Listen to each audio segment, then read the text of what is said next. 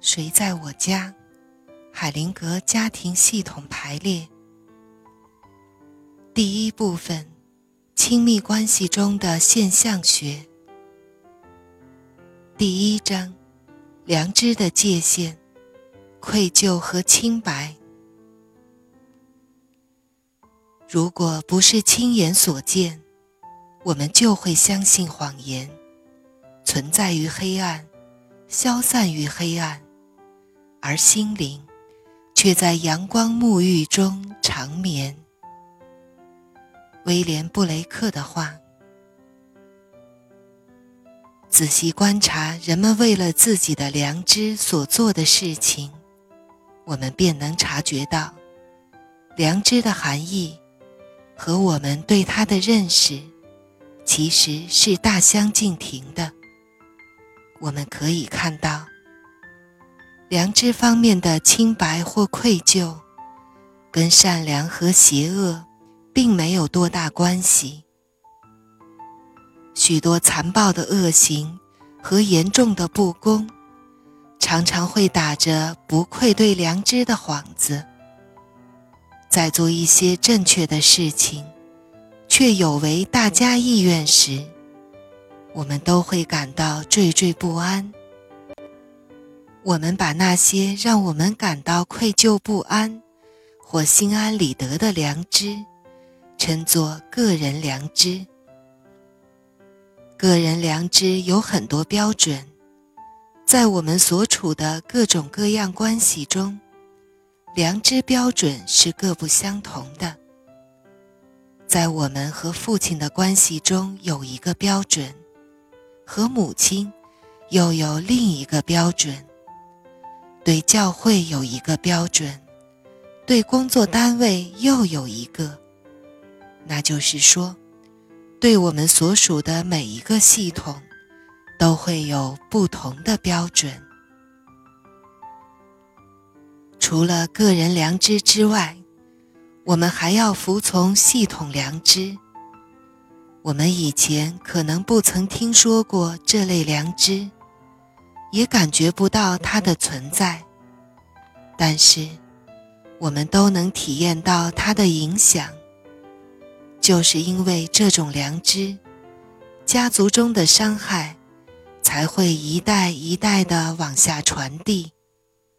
这本书的主题就是探讨这类无形的系统良知，探讨系统良知的动力现象，探讨隐藏在爱中的和谐的法则。更深一层。除了我们能感觉到的个人良知，和虽然感觉不到，却仍然在我们身上运作的系统良知外，还有把我们引向巨大整体的第三良知。遵循第三良知，需要我们付出巨大的努力，要求我们努力修行。要我们摒弃对家族、宗教、文化和个人认同的顾虑。如果我们钟爱他，他就会要求我们抛开已知一切，跟随这个伟大整体的良知。这类良知神秘莫测，说不清，道不明。他不会遵从我们熟悉的。个人良知和系统良知的法则。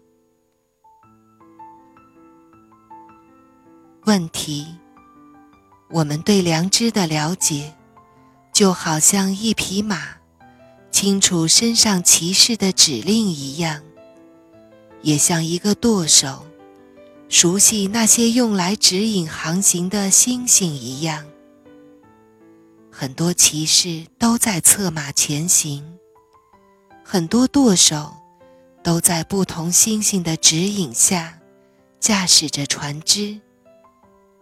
我们不禁要问：谁来指挥这些骑士？船长到底要选择哪条航线？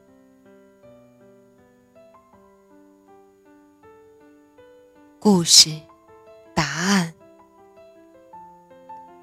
学生问老师：“请您告诉我，什么是自由？哪一种自由？”老师反问道。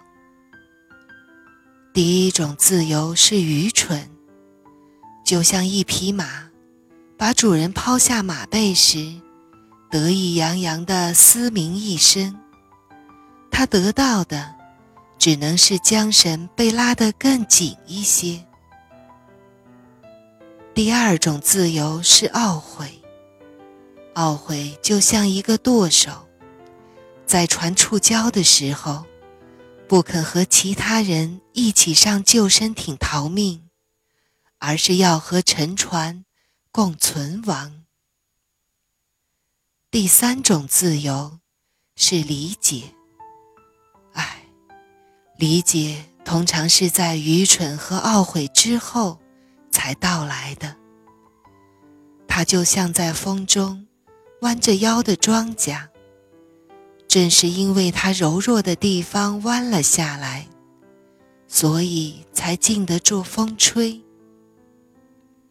学生问：“就这么多吗？”老师说：“很多人。”认为自己在探索和追求自己认可的真相，但是实际上，伟大的灵魂正在审查和找寻他们，就像自然界一样，允许万物有各种各样的差异，但也可以轻而易举揭穿和淘汰那些弄虚作假的人。对那些从内心深处接受他的人，伟大的灵魂会让他们轮流获得一些自由，就像河流那样。只有顺流而涌，并允许水流推动自己的游泳者，才能得到其帮助，游到对岸。